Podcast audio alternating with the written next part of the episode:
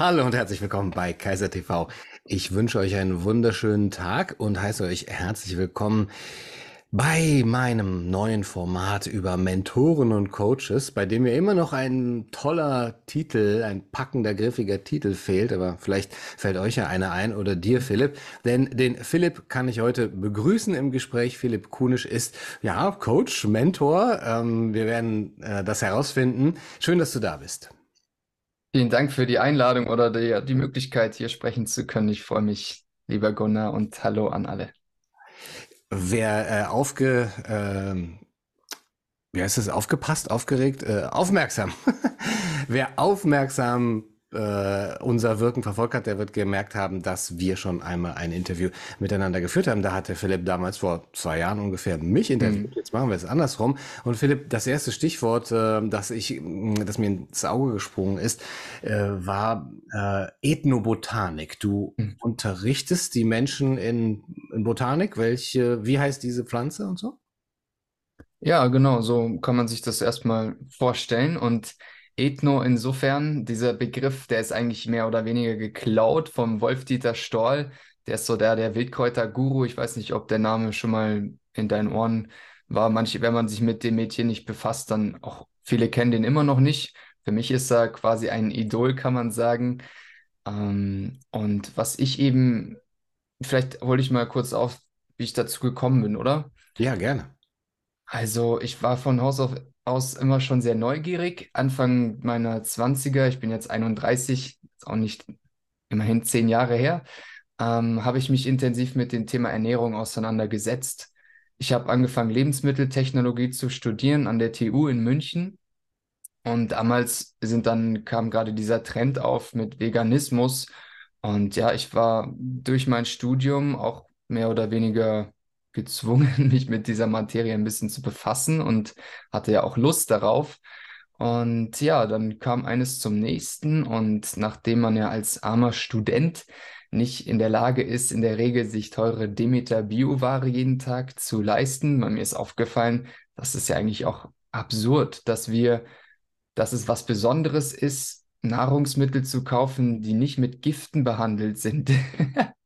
also ja, Bio ist dann was Besonderes, aber in der Regel kauft man doch viel konventionell angebaute Nahrung und da äh, ja, wissen wir, sind Pestizide drauf, die uns nicht gut tun. Und ja, dann kam ich, bin ich eben über die Wildkräuter gestolpert. Und es war, ja, vielleicht, es war für mich irgendwas ganz Besonderes. Es hat irgendwie in mir ist was aufgegangen. Und erstmal bin ich da sehr pragmatisch wissenschaftlich rangegangen. So in den Wildkräutern, da sind alle, alle Nährstoffe drin enthalten in einer Konzentration, wie man sie sonst nirgendwo findet, selbst in gut kultivierter Nahrung in der Regel nicht. Also sowas wie in der Brennnessel, in Löwenzahn, was überall vorhanden ist, ist es unglaublich, was diese Pflanzen in petto haben. Und die haben ja eine Ur also eine unglaublich lange Tradition bei uns Menschen auch. Es ist erst seit wenigen Jahrzehnten, unsere Großeltern in der Regel haben damit oft noch gearbeitet und gewirkt. Oftmals heißt es dann heutzutage aus dem Grund, weil sie nichts anderes hatten, aber eigentlich, also vielleicht waren die Trümmerfrauen auch deshalb so stark, weil sie einfach so viel Brennnesseln damals gegessen haben, weil da einfach viel Power drin steckt tatsächlich. Und ja, ich habe dann erstmal angefangen, mir en masse die Wildkräuter zuzuführen, einfach um meine Nährstoffdepots aufzufüllen in Form von grünen Smoothies. Und dann habe ich auch relativ schnell erstmal aus meiner Begeisterung heraus und auch ein bisschen, ja, ich hatte schon immer so ein bisschen dieses, ich muss die Welt retten, ein bisschen äh, mit mir dabei im Gepäck und dachte, ja, das muss an die Menschen raus. Also ich habe mir ist aufgefallen, dass so viel Lebensqualität auf der Strecke bleibt auf Basis so schlechter Essgewohnheiten. Ähm, und die Supermarktregale sind zwar voll bis oben hin, aber es ist, dient in erster Hinsicht nicht dazu, uns wirklich unsere Zellen mit, mit Lebenskraft zu füllen. Man kriegt vielleicht ein Wohlstandsbäuchlein und es schmeckt auch ganz gut. Das habe ich dann im, im Übrigen auch in meinem Studium gelernt würde ich behaupten, auch wie man dem Lebensmittel das Leben entzieht, sage ich auch immer gerne. Ganz so krass ist es hier und da auch nicht, aber an mancher Stelle schon. Man schaut eben, dass das Lebensmittel lange haltbar ist, ohne dass, dass jemand jetzt sofort, sage ich mal, tot umfällt. Es geht halt vor allem um Effizienz. Ähm, ja, aber die Rechnung ist nicht zu Ende gemacht, weil ja der Mensch ja eigentlich wichtiger, ein wichtiges Glied in dieser ganzen Kette ist. Und wenn die Arbeitskräfte irgendwann nicht mehr können, weil sie krank sind, ist auch keinem geholfen. Und um den roten Faden wieder aufzugreifen, mit den Wildkräutern ging es so weiter. Ich habe angefangen, Wildkräuterführungen zu geben, erstmal auf ähm, Spendenbasis und, und das kam gut an und die Nachfrage ist gewachsen und ich habe damit weitergemacht und mich weiter gebildet in diesem Bereich und mache das bis heute. Und es haben sich noch ganz andere Türen und Tore da, da geöffnet, was dieses einfach, ich fülle meine Zellen mit Nährstoffen auf weit übersteigt, weil ich gemerkt habe, die Natur hilft uns in so vielerlei Hinsicht. Ähm, auch das ist ja inzwischen wissenschaftlich untermauert, dass äh, mit Studien nachgewiesen ist, dass Waldspaziergänge und Waldbaden und sowas kam ja aus Japan hier rüber. Die Terpene, die Duftstoffe der Bäume helfen, um Krebs äh, einzudämmen und so weiter und solche Sachen. Und ja, man kann das schwarz auf weiß nachweisen und jeder, der ein bisschen spürig ist und durch den Wald geht, merkt auch so danach, wow, ich fühle mich auch aufgetankt, frisch, mhm. lebendiger und ja, auch dieses Seelische ist inzwischen dort, hat da sehr viel Einzug gehalten bei mir. Die Natur ist beseelt da kommen wir also dann zu dem Ethno-Teil der Ethnologie. Die Naturvölker und auch wir stammen letztlich von solchen Naturvölkern ab, haben immer intensiv mit der Natur zusammengewirkt, gelebt und auch über Jahrmillionen hat sich unser Körper mit und in der Natur entwickelt. Das ist also unser Zuhause, wenn man so möchte, ja. Erst in diese, diese Techn Technokratisierung hier, das ist ja in, im Evolutionskontext ein Augenblinzeln. Und das, ich sage auch immer gerne auf, ja, wo auch immer ich spreche, wenn wir also 24-7 überspitzt ausgedrückt auf, in unserer Penthouse-Wohnung am Laptop sitzen, ja, dann, dann fehlt eben dieser große Aspekt und die der Mensch ist weit mehr als nur dieses Stück Fleisch, was, was reden kann und natürlich auch intelligenzbegabt. Wir unterhalten uns, aber auch darüber hinaus. Es gab ja auch immer wieder Menschen, die, die Unglaubliches bewirkt haben, also einzelne Menschen, die sich, die hervorstechen. Und äh, man merkt, ich denke, jeder Mensch ist grundsätzlich dazu berufen. Es ist halt dann wieder dieser, dieser Tanz, ja.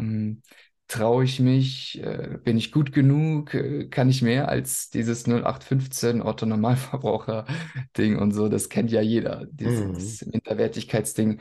Aber äh, wenn man das mal schafft und äh, diese Willenskraft aufbringt und die Natur, finde ich, kann sehr gut dazu beitragen, sich selbst zu finden, vor allem. Also wieder diese seelisch-geistige, diese Inspiration zurückzuholen, auch diese Erdung, man fühlt sich verbunden, man die Angst verliert sich auch mehr und mehr, weil auch das kann man wissenschaftlich schön nachweisen. Wir sind durch dieses 24-7 Penthouse-Laptop-Ding viel zu stark positiv aufgeladen. Und in diesem Kontext ist das nicht positiv, so wie der positive Covid-Test meinetwegen. Mhm. Manchmal ist positiv nicht nur positiv, sondern wir brauchen tatsächlich diesen Elektronenüberschuss im Körper. Und der fehlt auch auf Basis der Nahrung und Elektrosmog und dergleichen. Und die, die Erdoberfläche, die wirkt wie so ein Kondensator, wie so ein Kugelkondensator. Und wenn wir einfach nur barfuß auf, auf Mutter Erde laufen, dann tanken wir über die Haut Elektronen. Und man sieht auf so einer Wärmebildkamera, nach ganz kurzer Zeit, wenigen Minuten, wird der ganze Körper viel besser durchblutet.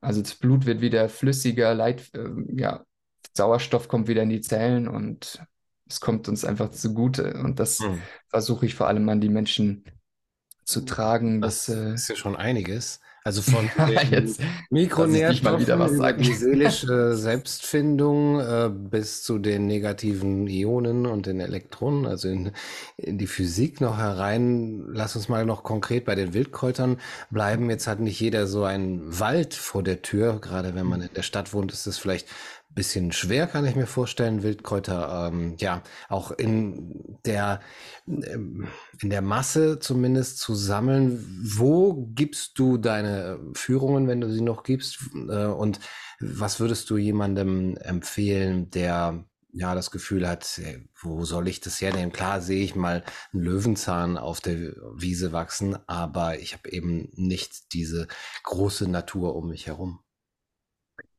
Ja, das wirkt manchmal etwas abschreckend im ersten Augenblick, aber städtische Friedhöfe sind zum Beispiel eine gute, gute Quelle, weil viele schreckt natürlich auch der, der Hundeurin ab. Ja.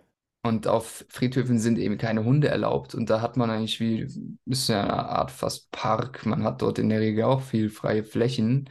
Und ja, mussten, manch einer findet es nicht so attraktiv, aber in der Regel, wenn man kurz mal darüber hinweg gegangen ist im ersten Augenblick, dann ist da nichts, nichts gegen einzuwenden. Und äh, tatsächlich ist es so, dass außerhalb der Stadt manch, oftmals auch die Qualität fast schlechter ist, weil durch diese Glyphosat bespritzten Felder hat man halt, wachsen dazu auch die ganzen Beikräuter noch ringsherum, auf dem direkten Feld natürlich nicht, aber trotzdem kommt da ja was rüber und das ist im Wasser und so weiter. Das heißt, äh, die gesündesten Bienen tatsächlich leben inzwischen in der Stadt. Und deswegen sind Städte an und für sich klar, da hat man nicht so riesige Grünflächen. Aber ja, also in München hat man den englischen Garten und dort, wenn jetzt alle Münchner auf einmal dort durchliefen und äh, Wildkräuter pflücken wollen, wird es wahrscheinlich schwierig werden aber da ist noch sehr, sehr viel Luft nach oben, was da weg, weggemäht wird. Also das wächst ja auch alles in einer Hülle und Fülle nach. Da ist schon noch Potenzial, also dass da viele Leute viele Pfl Kräuter pflücken können. Ja. Und vor allem, wenn man erstmal den Blick dafür bei sich selber geschärft hat, ähm, okay, Brennnessel und Löwenzahn erkennt vielleicht noch äh, jeder. Was wären denn so deine Wildkräuter? Geheimtipps oder ähm, auch Empfehlungen oder sagen wir, das, okay, das kann man relativ schnell lernen und ist super gesund? Ja, also tatsächlich sind die, die man am häufigsten antrifft, auch die omnipotentesten. Ich habe äh, inzwischen den Eindruck, die Natur ist sehr, sehr intelligenzbegabt auch und will uns damit zeigen, so ja, ich wachse deshalb überall ubiquitär, damit du mich auch oft konsumieren mhm. kannst, damit es dir gut geht. Ja. Und ja, darüber hinaus ist auch der Spitzwegerich, den kennen noch viele, ist eine tolle Pflanze. Man kann Lindenblätter, Linden findet man ja auch und das wächst, werden auch nicht von Hundeurinen bespritzt. Also da, die sind sehr mild. Andere Baumblätter sind oft sehr bitter. Und ich sage auch immer gerne auf den Führungen, lernt vielleicht eher die Pflanzen, die man nicht essen kann. Die kann man fast an zwei Händen abzählen. Man kann fast alles essen in der Natur. Es ist unfassbar. Und ja, was ich noch sehr liebe, ist zum Beispiel die Vogelmiere. Das ist so ein Beetdecker, kommt vor allem gerne auch im Frühjahr. Dieses Jahr war sehr reichhaltig, weil es ein Kaltsamer ist und dadurch das kühle Frühjahr wuchs sehr, sehr viel Vogelmiere. Gundelrebe, es hat mir das Gundermann, ist das gleiche, hat zwei Namen.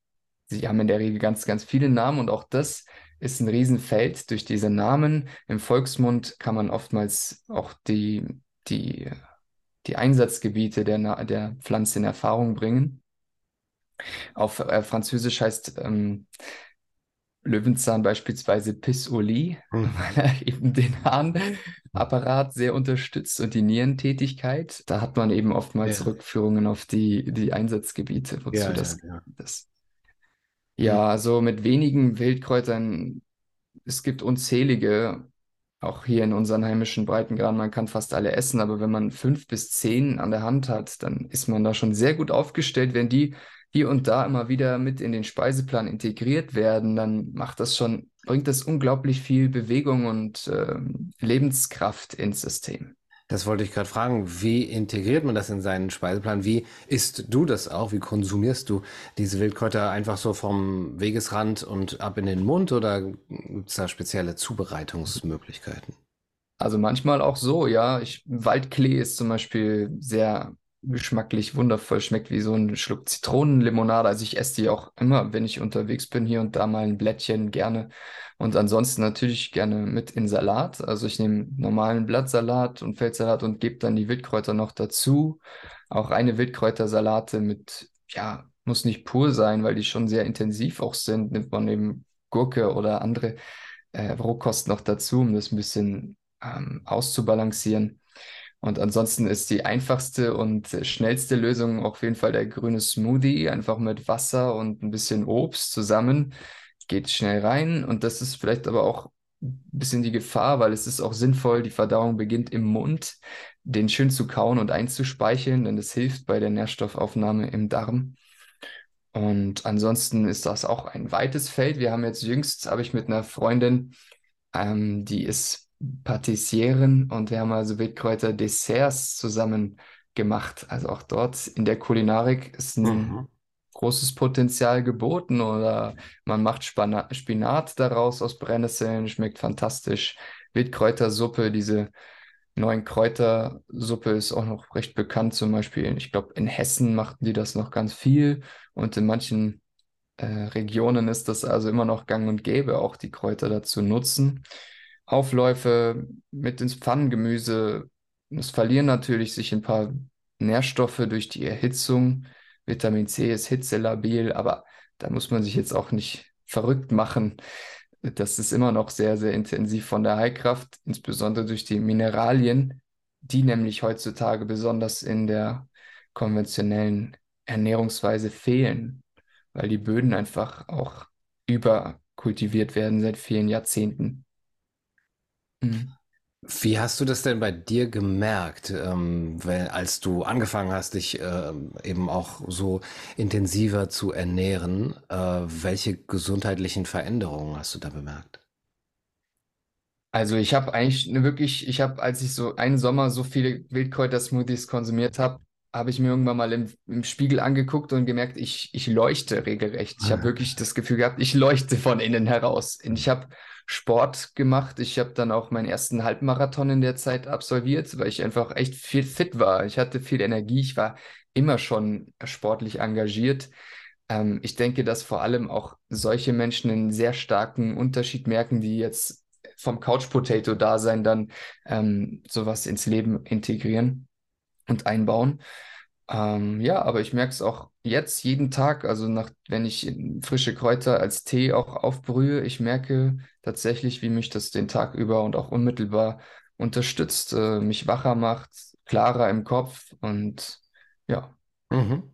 Okay, also eine direkte Wirkung auf die körperliche Gesundheit. Jetzt hast du eben schon von den ja, Nebeneffekten, kann man sie ja gar nicht nennen, gesprochen. Also man geht in den Wald und äh, die ähm, Terpene wirken und tun das ihre.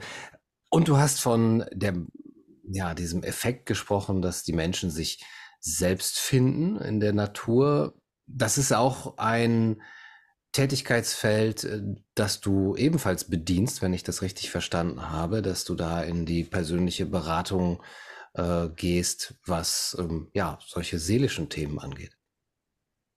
Ja, also ich habe angefangen mit der Ernährungsberaterei, aber das war mir dann doch irgendwann zu flach. Ich, ich bin ein Mensch, der sich sehr nach Tiefe sehnt und habe auch immer ja viel gespürt, in, wenn ich mit Menschen in Kontakt bin oder war. Da kommt man also dann in diesen Bereich emotionale Konflikte und das ist eigentlich die Hauptbaustelle. Also klar, wenn es dem Körper nicht gut geht, muss man auch die Ernährung anschauen. Das ist ganz wichtig. Bewegung und Ernährung, frische Luft, gutes Wasser und dann ist der Bereich eigentlich abgedeckt. Wesentlich komplexer wird es dann im Bereich dieses seelische, geistige, weil es in der, im ersten Augenblick nicht so einfach greifbar ist. Wobei so kompliziert ist es auch nicht. Es ist eigentlich immer Wut, Trauer und Angst, mhm. was sich in verschiedenen Facetten zeigt mhm. und was sich dann oftmals auch auf den Körper über, überlagert. Also es gibt ja diesen Satz, die Seele sagt zum Körper, sag, sag du es ihm, weil auf mich hört er nicht, mhm. weil wir zwischen oftmals so ein bisschen stumpfsinnig, kann man sagen, in der heutigen Gesellschaft geworden sind. Und diese, das sind eben subtile Signale. Und eigentlich kriegt man immer wieder diesen Waschlappen oder ins Gesicht mal wieder geklatscht, aber man will halt doch nicht hinhören oder man schaut einfach an diesen Bereich nicht hin. Und so tragen wir halt gewisse, manchen, in mancher Nomenklatur heißt das so Schattenaspekte mit uns. Da, wo eben kein Licht ist, da sehen wir es nicht und wir kriegen es eben auch nicht mit, weil wir es schön immer tief ins Unterbewusstsein hinabgedrückt haben. Aber früher oder spät zeigt es sich dann doch und wir kommen nicht umhin, uns das Ganze tiefer genauer anzugucken. Und da ist es oft hilfreich, sich jemanden an die Hand zu nehmen, der sich schon ein bisschen damit befasst hat und der vielleicht die eigene oder die Psyche besser durchdringen kann als man selbst. Oft ist es ja auch bei sich selber viel schwieriger, als wenn jetzt man jemand anderen von betrachten kann, weil man eben so tief drin steckt, ja. Vor ja. lauter Bäumen den Wald nicht mehr sieht. Ja. Welche Art von Menschen sind das so, die zu dir kommen? Wie finden die auch zu dir? Ja, ich betreibe ja seit auch einiger Zeit einen YouTube-Kanal. Darüber betreibe ich quasi Akquise, wenn man so möchte, kommen Leute dazu. Über Telegram auch Mund-zu-Mund-Propaganda ist auch immer gut, wenn eine vertrauenswürdige Person im näheren Umfeld dir sagt, das war super, dann kommen eigentlich die Leute oft. Ja, ich durch die Workshops, ich mache auch Seminare und die Leute erzählen das weiter. Manchmal drucke ich Flyer. Mhm. Manchmal habe ich auch schon Werbung geschaltet für Kräuterführungen. Das funktioniert auch ganz gut. Also gibt es etwas Gemeinsames unter deinen ja, Kunden, Klienten, Patienten, äh, wo du sagen würdest, äh, es kommt jetzt vielleicht auch vermehrt in den letzten Jahren, äh, diese Beschwerde vor, also diese, dieses Symptom vor, oder ist das so individuell, dass man das gar nicht sagen kann? Also grundsätzlich ist da schon ein sehr starker Trend nach, nach der Selbstfindung. Das war in der Vergangenheit wesentlich schwächer, als es jetzt ist. Die Zeitqualität, habe ich den Eindruck, hat sich verändert. Und viele Menschen, kann man sagen, erwachen. Also das, was geschlafen hat, was im Unterbewussten war, dringt an die Oberfläche, will angesehen werden und dadurch werden wir weiser, schlauer, können besser mit dem Leben umgehen und finden auch wieder die Freude und den Sinn vor allem. Diese Sinnfrage ist eigentlich das, was die Menschen am meisten bewegt, habe ich den Eindruck. Wer bin ich? Was soll das? War das jetzt schon alles im Leben? Ja. Bin ich wirklich nur ein Zufallsprodukt der Evolution oder ist da doch mehr dahinter? Und ja, so. Ja. Das ist übrigens auch mein Eindruck, nach allem, was ich so höre. Wie gehst du denn da vor? Nach welchem Prinzip? Beziehungsweise gibt es da gewisse Werkzeuge oder Strategien, die du anwendest? Worauf basiert deine Arbeit? Ja, also ich habe heilerische Ausbildungen ein paar absolviert, wo es also sehr viel um die Thematik innere Kindheilung und ähm, Aufstellungsarbeit ging, so um das Familiensystem wieder zu bereinigen. Und ich sehe das als ein ja, unausweichlichen, unabdingbaren Part in der, in der Bereinigung, in der Findung, in der Klärung des eigenen Wesens, der Integration dieser Aspekte, die man zwar noch mit sich, aber die irgendwie wie abgespalten mit, man mit sich rumträgt und deswegen zu Schmerz führen. Und wir sind eben unglaublich prägsam, dieses reine, unschuldige Kind und wir glauben eben alles, was uns widerfährt, was unsere Eltern uns erzählen, und in der heutigen Zeit ist es immer so, ich kenne eigentlich keine Familie, die ich kennengelernt habe, wo nicht, ja, wo immer alles glatt läuft. Das gibt's ja nicht. Das heißt also, irgendwo hat jeder immer so einen leichten Schlag weg sein. Mhm. ist ja ganz normal. Mhm. Aber man kann das eben heilen. Es ist nichts Irreparables. Und damit, es ist so eine Art, also ich leite Meditationen an schon seit einigen Jahren, mache das dann auch auf Seminaren. Also es geht dort dann nicht nur um die Wildkräuter, sondern ich tue mich grundsätzlich auch schwer zu sagen, was ich mache, weil das sind schon viele verschiedene Bereiche, die da zusammenfließen. Mhm. Deswegen antworte ich auf die Frage am liebsten gar nicht oder erzähle halt einfach kurz, was ich mache. Aber es gibt eigentlich keinen Begriff bis dato, den ich mich schimpfe, gerne, wo dann alles mit abgedeckt wäre. Ja. Also man kann diese Aufstellungen ja mit Personen machen.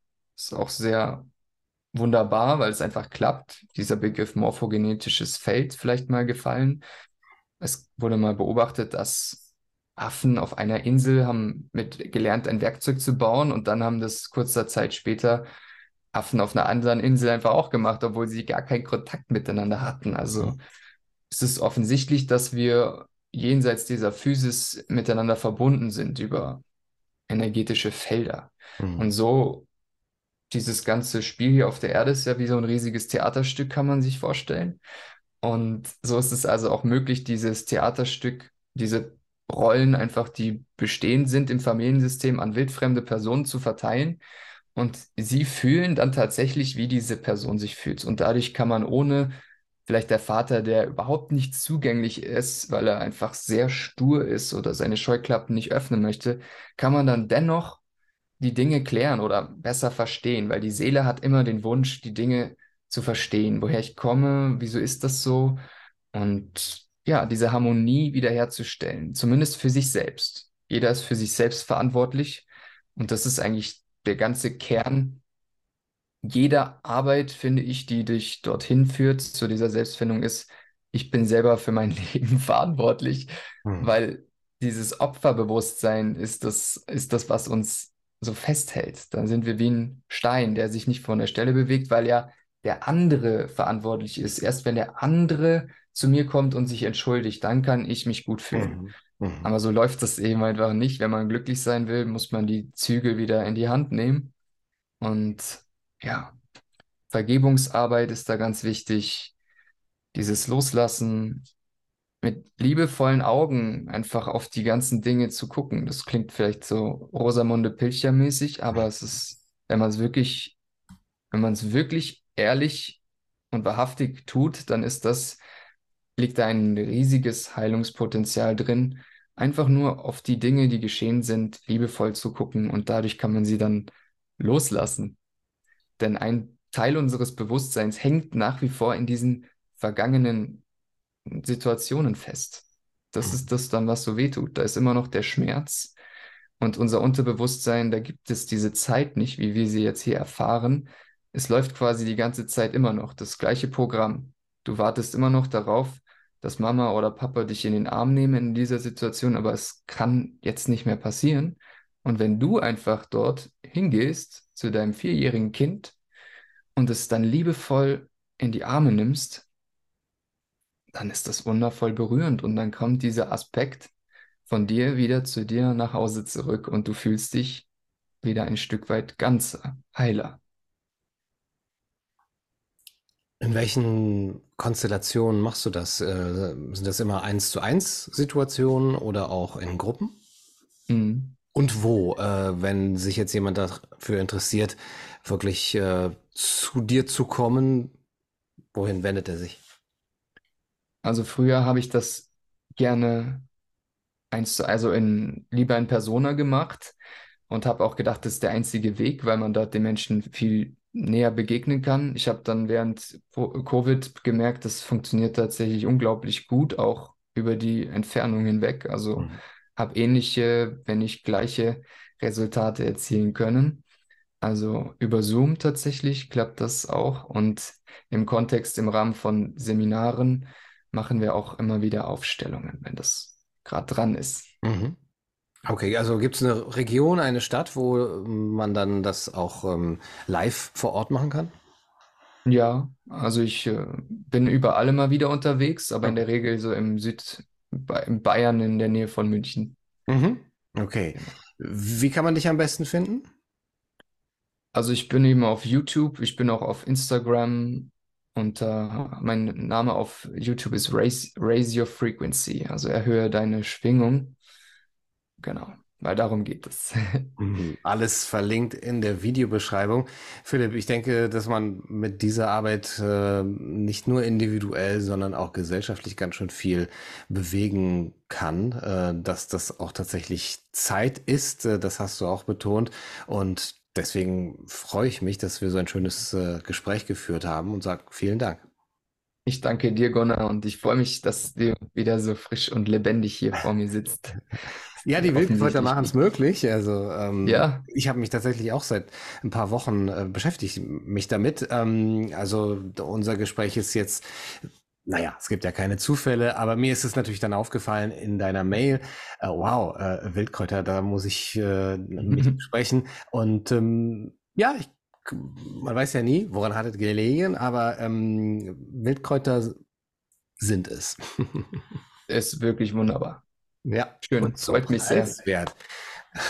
Ja, so kostenfrei diese Nährst na, na, na, Nährstoffoase direkt vor der Haustür. Ganz genau. Und Ja. diesen Giersch-Spot, also Giersch ist auch omnipräsent. Du findest, egal wo du wohnst, kannst du Gift drauf, Gift draufnehmen. Ist vielleicht an der Stelle nicht gut. Aber du Giersch findest den Giersch-Spot deines Vertrauens. Ja, genau. Hm. Wenn nur der Brennnessel nicht so stechen würde, aber oder brennen, aber da gibt es ja auch Möglichkeiten, das, das zu verhindern. Das lernt man dann vielleicht auch bei dir, ja, genau. Auch, auch. Dankeschön, Philipp, und ich danke auch den äh, Zuschauern. Schön, dass ihr dabei wart. Ich hoffe, das Gespräch hat euch gefallen und wünsche euch einen wunderschönen Tag. Alles Gute. Bis zum nächsten Mal. Danke.